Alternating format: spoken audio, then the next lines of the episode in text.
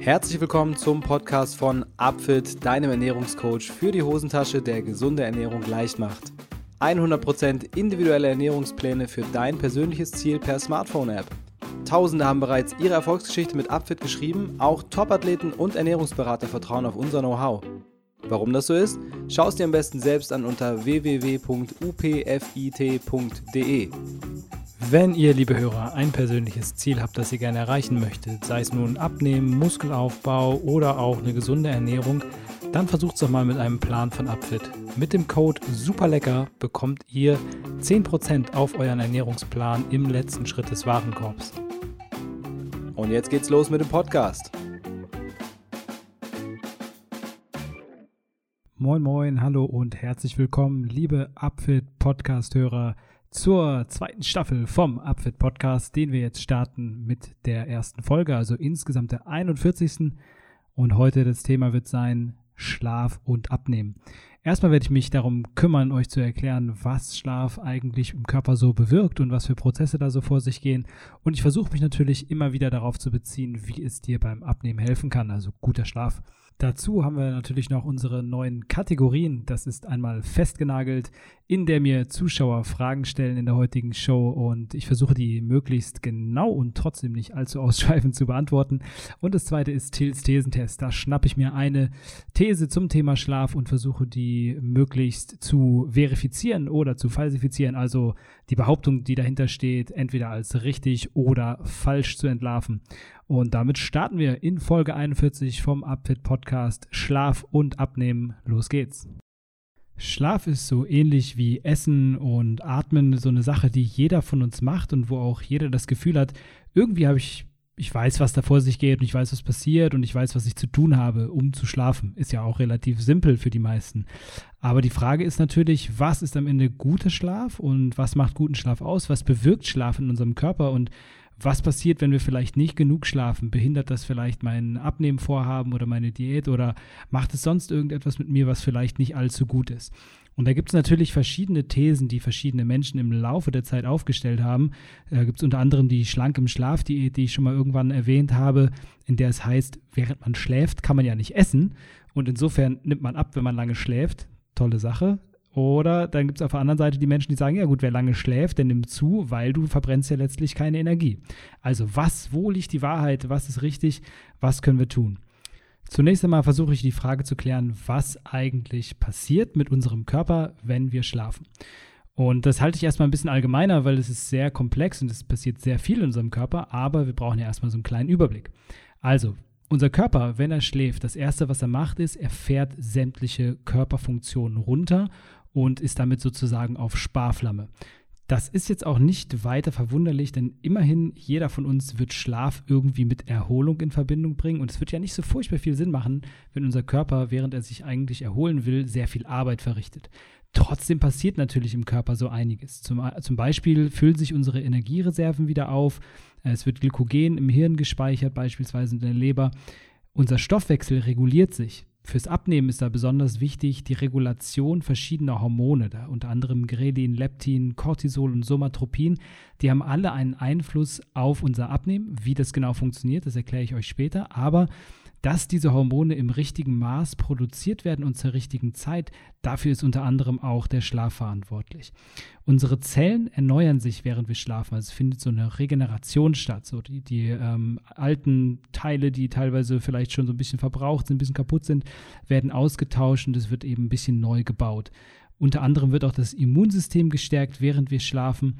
Und letztlich findet im Tiefschlaf so eine Art kognitive und emotionale Erholung statt. Also unser Körper in dieser sogenannten REM-Phase, steht für Rapid Eye Movement Phase. Ähm, in dieser Phase bewegen sich unsere Augäpfel so hin und her. Das habt ihr vielleicht schon mal irgendwie gehört oder gesehen. Und das ist die Phase, in der wir eigentlich am tiefsten schlafen. In dieser Phase äh, durchleben wir Erlebnisse unseres Alltags erneut, besonders Dinge, die uns in irgendeiner Form beschäftigt haben. Die REM-Phasen während des Schlafs sind dementsprechend auch die Phasen, in denen wir träumen. Und der Körper nutzt diese Phase, um die Informationen, die er bekommen hat, zu verarbeiten. Zum einen auf der emotionalen Ebene, das Ganze reguliert sich ein wenig. Daher kommt wohl auch der Ausspruch, erstmal eine Nacht drüber schlafen, weil man dann nicht mehr so emotional auf bestimmte Themen reagiert und ein bisschen Abstand hat. Und zum anderen eben auch auf der kognitiven Ebene, es werden Dinge äh, abgespeichert, Informationen abgespeichert im Langzeitgedächtnis. Und letztendlich dient das Ganze unter anderem der Triebregulierung und der Stressbewältigung, aber auch Lernprozesse sind ganz stark an diese REM-Phase geknüpft. Warum das wichtig ist? Viele Versuchspersonen in Untersuchungen zum Schlafentzug äh, leiden ganz stark an Lern- und Konzentrationsschwierigkeiten. Das ist so die eine Sache. Dann haben sie noch Gedächtnisprobleme, aber das fürs Abnehmen vielleicht entscheidend ist, dass man ein sehr stark triebhaftes Verhalten an den Tag legt und darauf äh, basiert auch ein sehr stark vermehrtes Hungergefühl, triebhafter Hunger. ah, ich will unbedingt was futtern. Und äh, das Ganze ähm, ja, verknüpft sich auch so mit, mit sexuellen und aggressiven Impulsen. Das heißt, das ist so ein ganzer Komplex, der mit den Trieben zusammenhängt, der eben dafür sorgt, dass wenn wir nicht genügend REM-Schlaf bekommen, wir offenbar ein erhöhtes ähm, ja, Hungergefühl haben. Das haben nicht alle Menschen, aber wie gesagt, eine Vielzahl von Menschen, die in Studien mal getestet wurden auf Schlafentzug. Dann gibt es natürlich noch die Frage, ob wir im Schlaf Fett verbrennen. So, das ist ja immer die These, okay, ich nehme direkt im Schlaf ab. So, ich schlafe einfach und nächsten Morgen wache ich auf, habe Fett verbrannt und bin irgendwie schlanker. So geht das natürlich nicht ganz. Ich habe ja schon gesagt, dass der Körper auf Erholung aus ist, während er schläft. Und das bedingt natürlich, dass er extrem runterfährt im Energieverbrauch. Und am Ende des Tages, das wisst ihr alle, ist es so, dass Abnehmen eine Rechenaufgabe ist zwischen, wie viel Energie nehme ich zu mir und wie viel verbrauche ich. Und wenn wir im Schlaf jetzt so total auf Sparflamme sind und ohnehin total wenig Energie verbrauchen, ist es natürlich schwierig in der Zeit abzunehmen, weil unser Körper eben insgesamt sehr wenig Energie verbraucht. Natürlich läuft die Fett Fettverbrennung die ganze Zeit weiter. Wir brauchen für diese ganzen regenerativen Prozesse auch ein wenig Energie. Aber die Bewegung, die Muskelarbeit, die kinetische Energie, die wir sonst so am Tag haben, auch so ähm, Denkprozesse und ähm, Verdauungstätigkeiten, all solche Dinge sind natürlich stark reduziert. Und insofern haben wir da eine sehr geringe, einen sehr geringen Energieverbrauch, ähm, weshalb auch eben der, der Fettstoffwechsel ausreicht, um die Energie zu decken. Ja, die Kohlenhydratstoffwechsel, der kommt erst in Gang, wenn wir mehr Energie in einer kürzeren Zeit brauchen. Dann kommt der in Gang aber das reicht eben dann über Nacht nicht aus, um wirklich relevant an äh, Gewicht abzunehmen. Also warum ist es wichtig, ausreichend und gut zu schlafen? Ich habe eben schon erwähnt, was passiert, wenn wir einen Schlafmangel haben. Und ihr kennt vielleicht das Sprichwort, äh, der Feind meines Feindes ist mein Freund. Und das muss man in dem Fall vielleicht einfach so sehen, dass wenn ich dazu neige, zu wenig zu schlafen, dann schüttle ich meinem Feind die Hand. Dann kommt nämlich der Hunger, dann kommt das triebhafte Verhalten. Dann äh, kommen aber auch noch andere Sachen zustande, wie zum Beispiel die verminderte geistige Leistungsfähigkeit, die verminderte Gedächtnisfunktion. Ich erinnere mich dann vielleicht nicht daran, dass ich eigentlich Sport treiben wollte. Na, so funktioniert es nicht, aber ihr wisst, was ich meine. Es kommt natürlich auch noch eine Antriebslosigkeit dazu, weil auch der Dopaminspiegel sich absenkt und unsere äh, Hormonregulation leidet. Das habe ich eben schon kurz erwähnt. Und dadurch steigt ganz massiv der Appetit auf fettiges, salziges und zuckerhaltiges Essen. Und das Ganze in Verbindung, Verbindung mit äh, einer geringeren Selbstkontrolle ist natürlich eine ganz schwierige Kiste. Das passiert, wenn ich zu wenig schlafe. Das heißt, warum ist es wichtig, gut und ausreichend zu schlafen? Vor allem, damit eben diese Dinge nicht passieren, damit ich mich besser unter Kontrolle habe, damit ich weniger unkontrollierten Appetit habe und damit mein Körper in der Lage ist, alle Prozesse, die ich so brauche, um vernünftig abnehmen zu können, richtig regulieren zu können. Das ist also, sage ich mal, der, der Hauptgrund, warum du dir die Zeit nehmen solltest und auch die Mühe geben solltest, vernünftig zu schlafen. Jetzt ist die Frage, wie viel ist denn genug? Das ist eine Frage, die haben sich natürlich im Laufe der Zeit schon enorm viele Leute gestellt. Und in der Wissenschaft ist es so, dass wenn sich ähm, die meisten Leute einig sind, und in dem Fall ist es wirklich eine annähernd hundertprozentige Quote, dann kann man davon ausgehen, dass wir hier eine richtige Information weitergeben. Und die Spanne, in der wir von gesundem Schlaf sprechen, ist zwischen sieben und neun Stunden. Es gibt auch Menschen, die kommen mit sechs Stunden Schlaf äh, klar so über Nacht. Ähm, ganz wenige brauchen vielleicht mehr Schlaf, aber sieben bis neun Stunden ist gesunder Schlaf, wenn ich bis sieben bis neun Stunden durchschlafe. Also, wenn du sieben bis neun Stunden schläfst und gut schläfst, dann wirst du von, davon profitieren, dass dein Körper seine Prozesse, seine hormonellen Prozesse gut regulieren kann und somit verhindert wird, dass du eben Antriebslosigkeit, verminderte Selbstkontrolle, erhöhten Appetit und so weiter hast. Also du wirst, es wird dir leichter fallen, Sport zu treiben, es wird dir leichter fallen, dich gesund zu ernähren und du wirst weniger Ausfälle haben im Sinne von, boah, ich muss mir jetzt unbedingt hier diesen Riegel oder sonst was reinstopfen. Im Speziellen sind hier die Hormone Grelin, Leptin und Cortisol miteinander verwoben und relevant für diese Hungerthematik, denn das sind alles Hormone, die Einfluss darauf haben, auf unser impulsives Verhalten oder eben direkt auf den Hunger. Grelin könnte man so als das Appetithormon bezeichnen. Also das steigert unseren Appetit, unser Bock auf Essen. Und das wird vermehrt ausgeschüttet, wenn wir zu wenig schlafen. Im Umkehrschluss ist es, gibt es Leptin, das ist ein Hormon, das unserem, äh, unserem Hirn signalisiert, hey, du brauchst erstmal keine weitere Nahrung. Das wird in vermindertem Maße ausgeschüttet. Da sieht man schon, das ist ein ziemlich ungünstiges Verhältnis. Und dann kommt natürlich noch Cortisol ins Spiel. Cortisol ist ein Hormon, das nennt sich, also wird so als Stresshormon in der Regel bezeichnet, weil es bei äh, Stress erhöht ausgeschüttet wird. Aber es ist auch ein Hormon, das dafür sorgt, dass wir unseren Impulsen schneller nachgeben und dazu neigen, eben äh, impulsiv zu essen. Und dann haben wir als äh, letztes noch im Bunde das Somatropin. Und das Somatropin ist ein Hormon, das sehr wichtig ist für unseren Stoffwechsel. Das ist ein Wachstumshormon, das unter anderem im Muskelaufbau, also in der Muskelsynthese wirkt, aber auch im Abbau von Fettzellen. Und damit haben wir natürlich auch da wieder ein Problem. Wenn das nicht ausreichend ausgeschüttet wird, nicht ausreichend vorhanden ist, dann ist unsere Fettverbrennung einfach auf einem niedrigeren Level, als sie sein könnte. Und deshalb sollten wir auch da vermehrt schlafen um da eine ordentliche Ausschüttung zu haben. Ich glaube, es ist Zeit für unsere erste neue Rubrik und wir fangen mal an mit Festgenagelt. Festgenagelt. Die erste Frage in dieser neuen Kategorie kommt von Tobias, 35 Jahre alt aus Waldbröl. Mal gucken, was er zu sagen hat. Hallo Till, hier ist Tobias. Ich hätte eine Frage und zwar kannst du vielleicht eine Einschätzung geben, wie lange man eigentlich schlafen sollte äh, oder ob es da vielleicht ein Optimum gibt. Also ich kenne das von mir selber, manchmal schlafe ich irgendwie fünf Stunden und bin topfit, ähm, manchmal schlafe ich zehn und bin todmüde. Ähm, gibt es irgendwie sowas wie den perfekten Schlafrhythmus ähm, und wenn ja, wie sollte der aussehen? Liebe Grüße, Jo, erstmal lieben Dank für deine Frage, lieber Tobias, für diese schöne Premiere.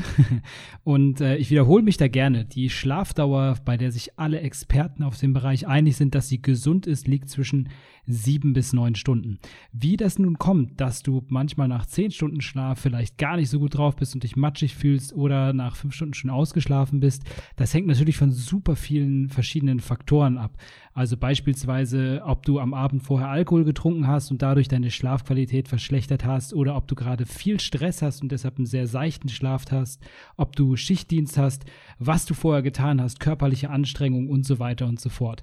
Letztlich ist es aber so, dass wenn du regelmäßig Schlaf von sieben bis neun Stunden bekommst, dann bist du in dem Bereich, der gesund ist und mit dem du äh, ja viel anfangen kannst und wo dein Körper sich gut regenerieren kann, denn auch zu viel Schlaf ist mit ein paar negativen Einflüssen assoziiert. Also es geht nicht darum, immer möglichst lange zu schlafen, sondern einen ja, festen Schlafrhythmus zu finden, der dir sieben bis neun Stunden guten Schlaf ermöglicht. Guter Schlaf bedeutet vor allem schnell einschlafen innerhalb von fünf Minuten, dann komplett durchschlafen bis zum nächsten Morgen und am besten Fall selbstständig aufwachen, ohne dass der Wecker vorher klingeln muss. Wenn du dich dann noch gut fühlst, alles super. Was hilfreich ist, um gut zu schlafen und was auch vielleicht äh, dann einen Einfluss darauf hat, wie gut du dich am nächsten Tag fühlst, ist zum Beispiel das Abdunkeln des Raums, also einen komplett dunklen Raum zu schaffen, sogenannte Fledermaushöhle. Das kann helfen, besser zu schlafen. Ein weiterer Punkt ist, dass du Bildschirme um dich herum, also Handy, äh, Tablet, Computer, auch Fernseher, zwei Stunden vor dem Schlafengehen ausschalten solltest, um eben deine Melatoninproduktion nicht zu behindern. Du kannst stattdessen zum Beispiel ganz normal lesen oder vielleicht ein Hörbuch hören oder so. Das geht halt auch.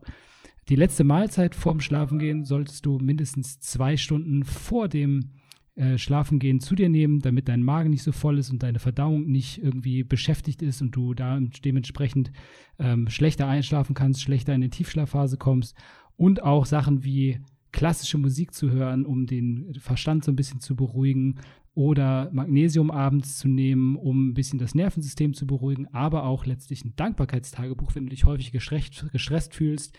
Das hatte ich, glaube ich, schon mal erwähnt. Da schreibst du dann abends drei Dinge rein, die für den Tag, an dem du gerade bist, sehr äh, unikat und sehr gut waren, kannst du da reinschreiben, um deine Gedanken zu positivieren und nicht so viele negative Dinge zu wälzen. Auch das hat einen guten Einfluss auf deinen Schlaf und verbessert diesen.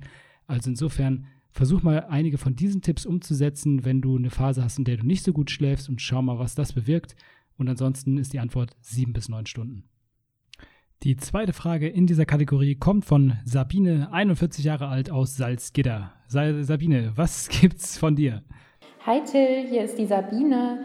Ich ähm, habe mal eine Frage an dich und zwar hört man ja immer, dass Kohlenhydrate am Abend schlecht sind und äh, daher lautet meine Frage, baue ich Fett auf, wenn ich abends Kohlenhydrate esse? Vielen Dank. Ja, liebe Sabine, ein Klassiker, den wir auch häufig im Kundenservice hören, die Frage nach den Kohlenhydraten am Abend.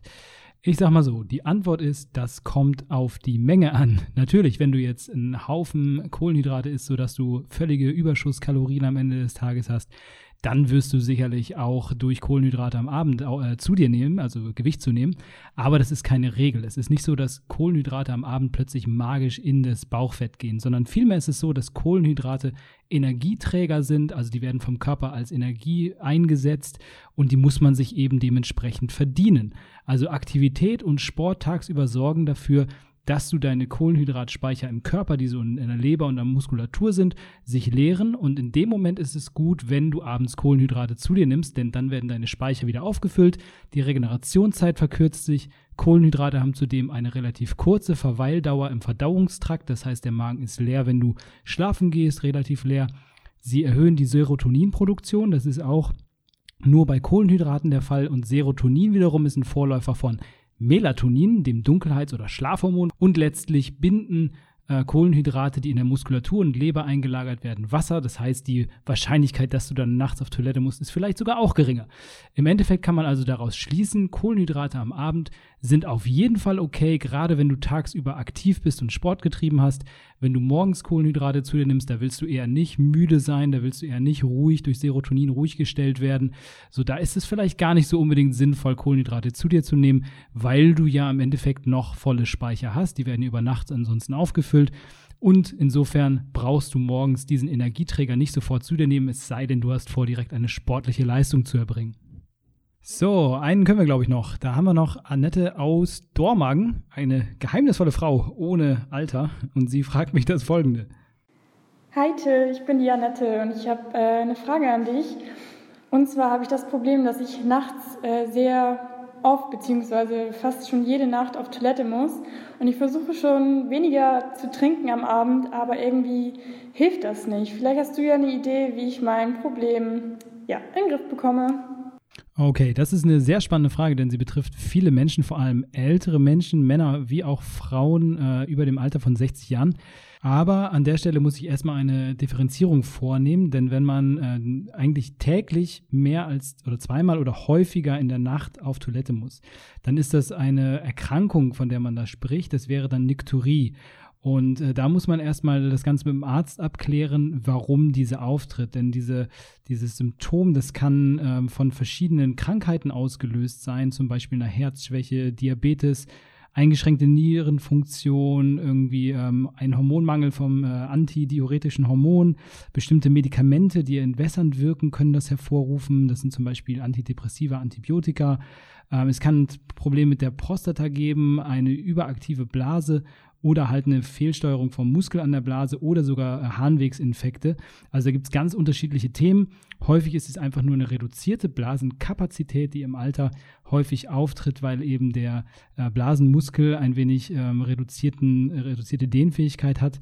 Aber trotzdem, da sollte man das Ganze mal abklären. Warum ist das eigentlich so, dass ich wirklich jede Nacht zweimal auf Toilette muss? Denn das Ganze hat ja auch Auswirkungen, dieser unterbrochene Schlaf, sowohl auf die Laune als auch auf die geistige Leistungsfähigkeit, äh, Müdigkeit, Kopfschmerzen, Konzentrationsstörungen. Teilweise ist es sogar so, dass das bis zur Depression führen kann, wenn man halt eben einfach über einen sehr langen Zeitraum da nicht genügend Schlaf bekommt. Also da müsste man einmal die Krankengeschichte sich anschauen und eine körperliche Untersuchung machen ähm, und das Ganze mal prüfen, was da eigentlich die, ähm, ja, was, was der Hintergrund davon ist. Wenn es jetzt so ist, dass es nicht immer zweimal die Woche, äh, zweimal, zweimal pro Nacht ist, dass man auf Toilette muss und dass nur, so sag ich mal, jeden zweiten Tag mal in der Nacht auf Toilette gehen muss, dann würde ich sagen, ist das eher eine ja, Lifestyle-induzierte Problematik, also etwas, was du in den Griff kriegen kannst, indem du dich richtig verhältst. Und dann wären die wichtigsten Regeln, die du dir da merken solltest, erstmal vor dem Schlafengehen keinen Kaffee, Tee oder Alkohol mehr zu trinken. Das sind alles Dinge, die der Körper dann, den Körper dazu veranlassen, vermehrt ähm, Harn zu bilden und der muss dann eben irgendwann raus. Man sollte versuchen, vor dem Schlafengehen nochmal zur Toilette zu gehen, ähm, möglichst wenig Flüssigkeit in den letzten zwei Stunden vor dem Schlafengehen zu sich nehmen. Es sei denn natürlich, man hat jetzt irgendwie Sport getrieben.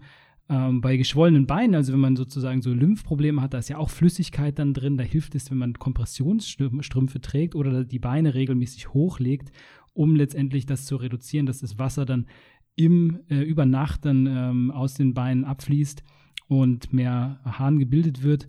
Und letztendlich kann es aber auch sein, dass du eigentlich nur aufwachst, also dass du einen seichten Schlaf hast und gar nicht auch unbedingt auf Toilette musst, sondern nur deshalb dieser Reflex, auf Toilette zu gehen, kommt, weil du ohnehin aufwachst.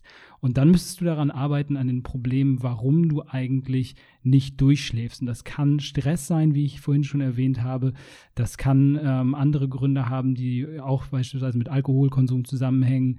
Das kann damit mit der Schlafposition zusammenhängen. Das kann damit zusammenhängen, dass du den Raum nicht genügend abdunkelst. Also da kann man verschiedene Sachen mal ausprobieren, mal ein anderes Kissen ausprobieren, den Raum komplett abdunkeln, verschiedene Strategien anwenden, um den Stress zu reduzieren. Da habe ich vorhin schon dieses Tagebuch erwähnt, was man mal führen kann abends.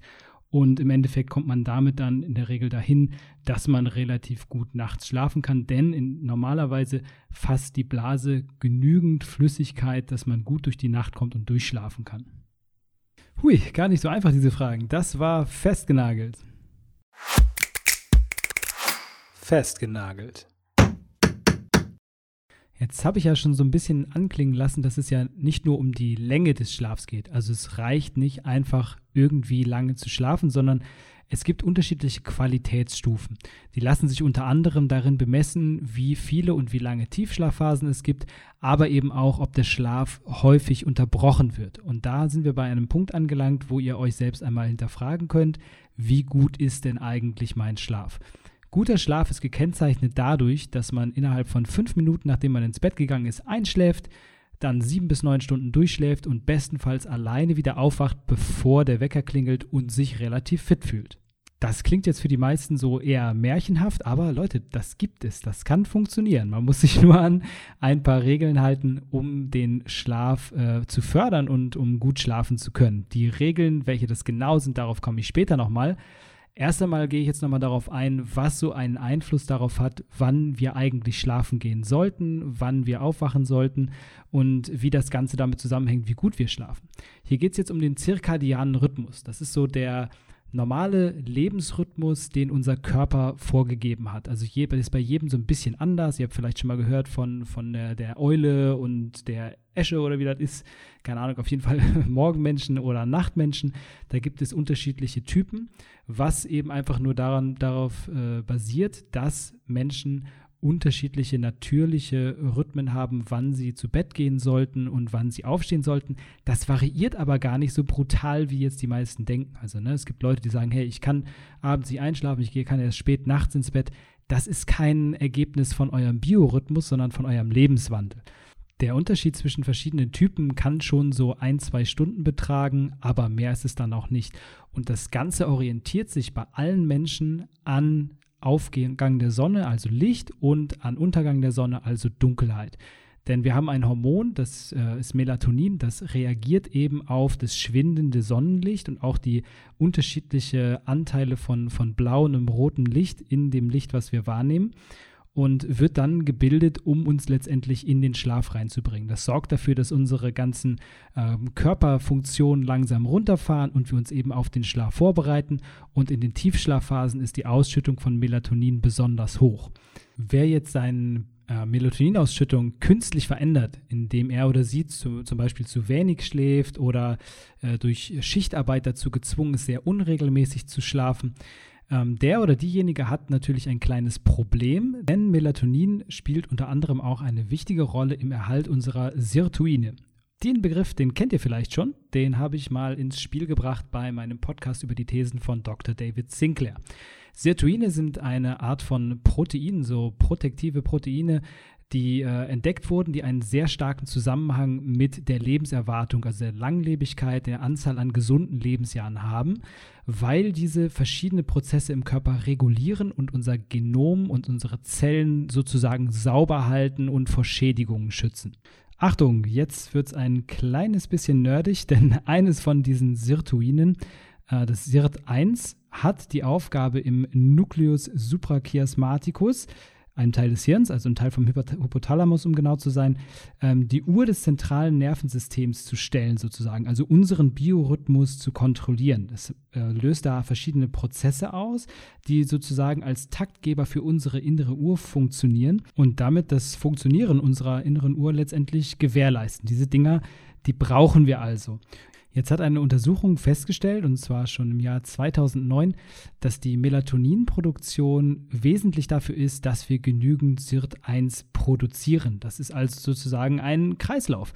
Wenn wir genügend Melatonin produzieren, also rechtzeitig schlafen gehen und äh, dann auch schön durchschlafen, dann haben wir eine gesteigerte Sirtuinproduktion. Dieses Sirtuin ist wiederum wichtig für unsere innere Uhr und diese innere Uhr ist wiederum wichtig, dass unsere Melatoninproduktion zur richtigen Zeit ansetzt. Wenn Mama uns also früher gesagt hat, geh lieber früh ins Bett, dann hatte sie durchaus recht. Denn wir gewöhnen uns natürlich an verschiedene Schlafenszeiten und wenn wir damit unsere Melatoninproduktion aus dem Gleichgewicht bringen, dass wir immer wieder zu unterschiedlichen Zeiten schlafen gehen oder eben auch immer zu wenig Schlaf bekommen, dann leidet da nicht nur die äh, eben erwähnten Prozesse drunter, also Hungergefühl, Selbstbeherrschung und so weiter und so fort, sondern eben auch die Produktion von den Sirtuinen, die wiederum für unsere Zellen und äh, unsere innere Uhr zuständig sind. Ist also ein ganz fieser Teufelskreis an der Stelle. Denn die innere Uhr hat auch einen Einfluss darauf, wann wir zum Beispiel Hunger bekommen und wann wir uns besonders wach fühlen und wann wir vielleicht müde werden. Und wenn das alles aus dem Gleichgewicht gerät, ist das natürlich eher suboptimal. Da leidet langfristig auch unsere geistige Leistungsfähigkeit drunter. Und man vermutet auch einen starken Zusammenhang zwischen so altersbedingten degenerativen Erkrankungen wie Alzheimer oder Parkinson und eben dieser Produktion von Sirtuinen. Also, da habt ihr einen weiteren Grund dafür, warum es sinnvoll ist, regelmäßig und lang genug und gut genug zu schlafen. Einige von euch werden sich jetzt vielleicht die Frage stellen, ob sie eine mittlere oder größere Panik bekommen sollten, weil sie eben genau das nicht tun. Okay, dazu sei zunächst einmal gesagt, dass die Sirtuinproduktion auch durch Bewegung und zwar insbesondere durch wirklich sportliche Betätigung äh, stimuliert werden kann. Das heißt, da habt ihr einen weiteren Aspekt, der mit dem Schlaf zusammenhängt und da könnt ihr von alleine was tun erst einmal und könnt da an der Stelle schon mal ein bisschen was, was wieder ins äh, richtige Bild rücken. Äh, zum anderen ist es so, dass diese, diese Effekte teilweise reversibel sind. Also man muss schon wirklich über einen langen Zeitraum unter Schlafentzug oder einem unregelmäßigen Schlafrhythmus leiden, um die Wahrscheinlichkeit äh, zu erhöhen, dass man wirklich langfristige Schädigungen hat. Es gibt bisher hauptsächlich Untersuchungen an Tieren und da zeigt sich, dass das Hirnzentrum, das für äh, Aufmerksamkeit und geistige Leistungen wichtig ist, also dieses Areal nennt sich Locus coeruleus, dass das bis zu 25 Prozent Verlust durch längere Perioden an Schlafmangel oder unregelmäßigen Schlaf erleidet was sehr wahrscheinlich daran liegt, dass die Zellen nach einiger Zeit es nicht mehr schaffen, ausreichend von diesen Sirtuinen auszuschütten, um den Energiestoffwechsel in der Balance zu halten. Dadurch letztendlich äh, gehen die, geht diese Konzentration an Sirtuinen zurück und die Neuronen, also die, diese, die Zellverbindungen zwischen den äh, Hirnzellen, ähm, erleiden Schäden und sterben schließlich ab. Und dadurch vermindert sich die geistige Leistungsfähigkeit auch auf längere Sicht. Natürlich ist unser Körper und da im ganz Speziellen unser Hirn in der Lage, sich ziemlich gut zu regenerieren, weshalb das mit Sicherheit ein reversibler Effekt ist. Aber das geht eben auch nicht von heute auf morgen, sondern das bedarf einiges an Zeit. Und da ist es doch sinnvoller zu schauen, dass man seinen Schlafrhythmus irgendwie auf die Kette kriegt. Es gibt auch so unter Schichtarbeitern Untersuchungen, die ganz klar zeigen, dass Schichtarbeiter häufiger an Diabetes, Bluthochdruck, aber auch einigen Krebsarten leiden. Und äh, letztendlich haben US-Forscher vor einiger Zeit, ich glaube in Pennsylvania, gezeigt, dass ein geregelter Schlaf für unser Gehirn extrem wichtig ist. Also während wir äh, schlafen, benutzt unser Hirn sozusagen die Zeit, um seinen Müll rauszubringen. Es werden molekulare Abfallstoffe aus dem Körper rausgeschwemmt. Das wirkt auf die restlichen Strukturen wie so eine Katharsis, also eine, eine Reinigung, ähm, die sich das Hirn zunutze macht, um am Ende leistungsfähiger zu sein. Wie langfristig jetzt dieser Effekt auf unsere geistige Leistungsfähigkeit bestehen bleibt, wenn wir eine unterbrochene oder unregelmäßige Nachtruhe haben, das ist noch nicht ganz klar. Fakt ist aber, es gibt einen Einfluss und man sollte also, wenn man in der Lage ist, das zu kontrollieren, versuchen, eine regelmäßige und ausreichende Nachtruhe einzuhalten. Lang haben wir gewartet, endlich ist es soweit. Hier kommt unsere neue Kategorie, in der ich Ernährungsmythen und Mysterien aus dem Alltag auf die Probe stelle. Tills Thesentest. Und zum Start haben wir direkt mal eine These, an der selbst Sherlock Holmes verzweifeln könnte. Sie lautet, man kann Schlaf nicht nachholen.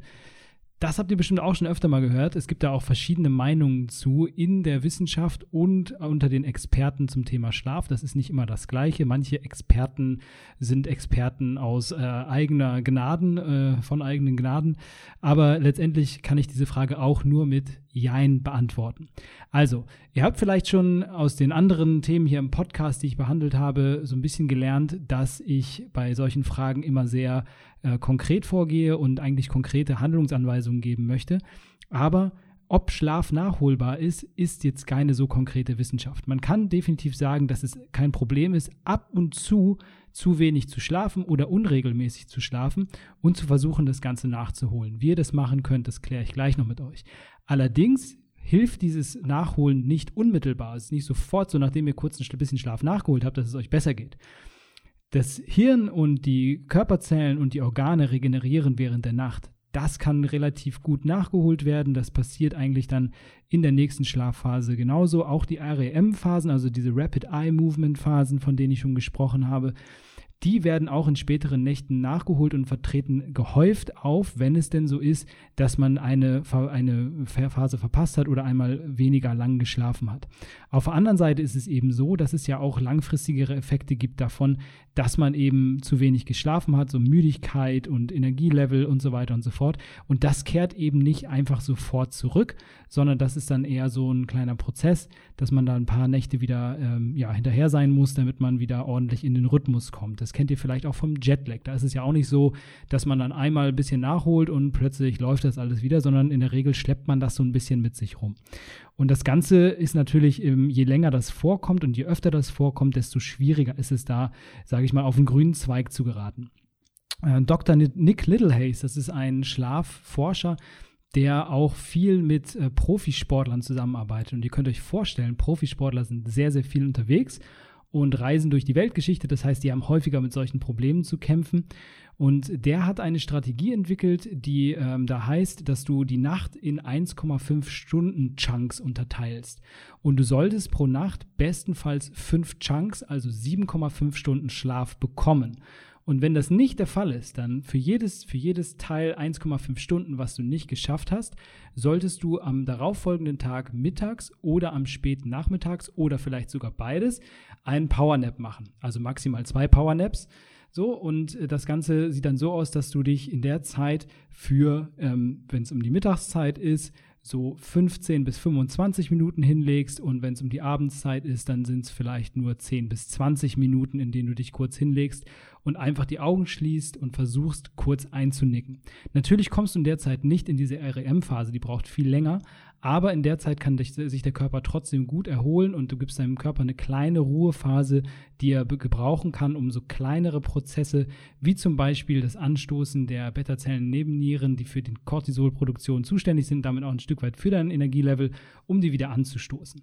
Du kannst auch andere Sachen tun, um das Ganze so ein bisschen zu supporten. Zum Beispiel gibt es den Trick, morgens oder jeden Morgen ein äh, Glas mit einem Viertel Teelöffel äh, Himalaya-Salz und einem Schuss Limettensaft zu trinken.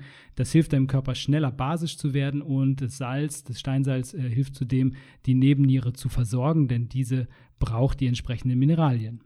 Trotzdem, und das muss ich an dieser Stelle leider sagen, ist ein sehr langfristiges Ausbleiben von durchgängigem Schlaf oder ein immer stetig wechselnder Schlafrhythmus für den Körper sehr, sehr schlecht. Ich habe die äh, Zahlen dazu schon genannt. Das heißt, bestimmte Erkrankungen sind einfach sehr viel wahrscheinlicher, wenn ich es nicht hinbekomme, vernünftig regelmäßig zu schlafen. Ihr solltet es mal probieren, wenn ihr jetzt beispielsweise im Schichtdienst arbeitet, mit dieser Strategie von Dr. Nick Littlehays da ranzugehen und einfach ein bis zwei Powernaps pro Tag nachzuholen, wenn ihr jetzt einen sehr unregelmäßigen Schlafrhythmus habt, der es euch schwer macht, äh, durchzuschlafen und einfach mal schauen, was dabei passiert, ob es euch damit besser geht. Denn im Endeffekt geht es ja wirklich nur darum, dass euer Körper sich besser anfühlt, dass ihr euch auch besser damit fühlt und dass ihr leistungsfähig seid und das Gefühl habt, hey, ich, ihr könnt ganz normal vor äh, so leben, wie ihr das gerne möchtet, ohne Einschränkungen dadurch, dass ihr eben äh, aus Grund von Schlafmangel irgendwelchen ja, Einschränkungen unterliegt im Bereich der geistigen Leistungsfähigkeit oder ständig irgendwie Heißhungerattacken oder sonst was. Dagegen muss man eben ein Stück weit was tun. Und wenn ihr die Situation nicht ändern könnt, also die Grundlagen nicht ändern könnt, beispielsweise im Schichtdienst, dann müsst ihr eben euer Verhalten ändern und das wäre an der Stelle das Einfachste und das Beste, was ihr machen könnt. Mein Fazit zu der Aussage, man kann Schlaf nicht nachholen. Doch, so ab und zu mal ein bisschen schlecht schlafen oder wenig schlafen oder ein Jetlag haben, ist für den Körper kein Problem. Der kann sich ziemlich gut anpassen.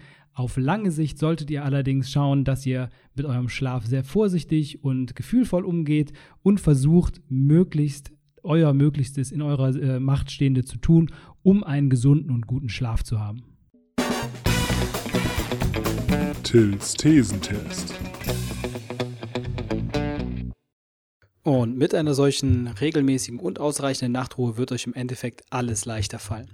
Also, das ist so mein Fazit auch zu dieser Podcast-Folge, der ersten von Staffel 2. Das Thema war Schlaf und du hast aus dieser Podcast-Folge hoffentlich mitgenommen, wie wichtig es ist, auf seinen Schlaf zu achten, auf die Schlafhygiene, also darauf, dass man wirklich auch gut schläft, dass man äh, Dinge im Alltag beachtet, die den Schlaf beeinflussen, wie beispielsweise, wann mache ich das Licht aus und wann mache ich Bildschirme aus, wann gehe ich ins Bett, wie ist so mein eigener Biorhythmus und äh, mal auf die Signale des Körpers hören, wann es vielleicht Zeit ist, ins Bett zu gehen und nicht noch die nächste Folge zu gucken. Es gibt ein paar Dinge, die dir helfen können beim Schlafen und das habe ich dir auch schon genannt. Das ist unter anderem äh, klassische Musik zu hören abends zum Beispiel oder auch den Raum, in dem du schläfst, komplett abzudunkeln oder wie ich gerade schon einmal kurz gesagt habe, eben die Bildschirme rechtzeitig auszuschalten. Wenn du Stress hast, dann kannst du ein Dankbarkeitstagebuch führen, in dem du abends drei Sachen reinschreibst, die für diesen Tag besonders gut waren und damit sozusagen ein, deine negativen Gedanken ein wenig verdrängen, die dich vielleicht sonst in den Schlaf verfolgen. Auf diese Art und Weise kannst du einen guten Schlaf positiv beeinflussen und natürlich kannst du auch noch Magnesium supplementieren abends, um deinem Körper einen Rohstoff zu geben, aus dem er besser Serotonin und Melatonin bilden kann. Sollte es dann doch einmal nicht klappen mit einem ausreichenden oder guten Schlaf, dann kannst du über Powernaps am Mittag oder am späten Nachmittag so ein bisschen was von der Energie wieder reinholen, die verloren gegangen ist. Und du kannst auch versuchen, in den nächsten Nächten den Schlaf ein bisschen auszudehnen, denn Schlaf ist im gewissen Maße nachholbar. Wenn du nachts zweimal oder häufiger regelmäßig auf Toilette gehen musst, dann solltest du dich mal auf einige Krankheiten untersuchen lassen, die genau diese Tatsache fördern, dass man eben häufig auf Toilette muss. Denn in der Regel bei einer gesunden Blase ist das nicht notwendig, zumindest dann, wenn du darauf achtest, dass du abends keinen Kaffee, keinen Tee und keinen Alkohol mehr trinkst und eben auch so ein bisschen darauf schaust, dass du keine riesigen Mengen an Flüssigkeiten direkt vor dem Schlafengehen zu dir nimmst. Und damit haben wir, glaube ich, alles nochmal kurz abgearbeitet, was in diesem Podcast vorkam. Und ich hoffe, es hat dir gefallen. Du hast ein paar Tipps für dich mitgenommen, damit du deinen Schlaf verbessern kannst. Und Vielleicht legst du auch einfach ein bisschen mehr Wert auf guten Schlaf, denn guter Schlaf verhindert, dass du tagsüber triebgesteuerte Heißhungerattacken bekommst und eben weniger willensfähig bist, deine Diät durchzuziehen und weniger Kontrolle über dein eigenes Verhalten hast. In dem Sinne, schlaft gut und bis zur nächsten Folge mit dem Upfit Podcast. Abonniert gerne unseren Kanal, lasst mir gerne ein paar Kommentare da und wenn ihr wie die bei drei äh, Leute in diesem Podcast auch einmal eure Stimme hier hören wollt, dann schickt uns doch gerne eine Frage an podcast.upfit.de. Ich versuche die dann einzubauen und natürlich auch sinngemäß und sachgerecht zu beantworten. Bis dahin, ciao, ciao.